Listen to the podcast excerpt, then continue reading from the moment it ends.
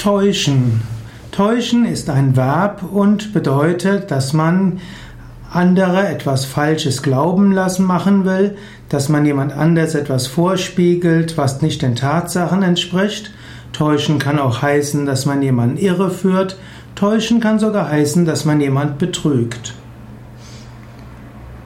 Täusche andere nicht und lasse dich nicht täuschen.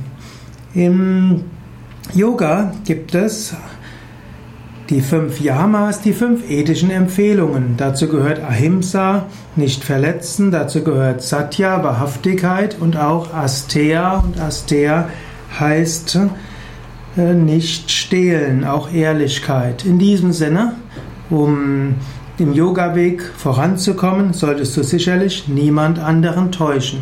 Wahrhaftigkeit ist etwas Wichtiges. Und so ist es wichtig, dass du immer wieder dir bewusst machst, dass Wahrhaftigkeit wichtig ist. Aber du solltest dich auch nicht täuschen lassen. Andere Menschen sind vielleicht nicht so wahrhaftig, wie du es bist. Menschen haben eine Neigung, um eigenen Vorteil zu bekommen, auch andere zu täuschen. Und es gibt natürlich die ganz große Täuschung, die Selbsttäuschung. Das heißt, zum Beispiel, du denkst, dass die Welt, wie sie existiert, so ist, wie sie existiert.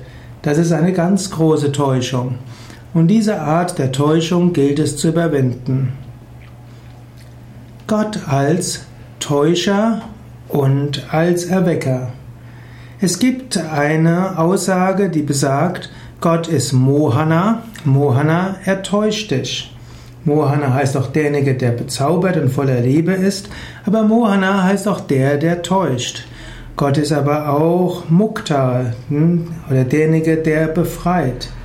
Und so wird auch gesagt, dass die göttliche Mutter gleichzeitig diejenige ist, die einen in die Täuschung hineinführt, also in die Annahme, dass die Welt wirklich ist, mit allem, was mit Ego und mit Identifikation zu tun hat, mit Mögen und Nichtmögen und dem ganzen emotionalen Chaos.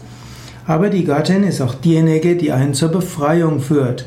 So heißt es, Ja Devi Savabhuteshu Mukti Bhukti Pradayane Namastasye Namastasye Namastasye Namo Namaha. O Göttin, die du alle Wesen sowohl in, zur Befreiung führst, als auch zur Täuschung. Dir sei Ehrerbietung wieder und wieder.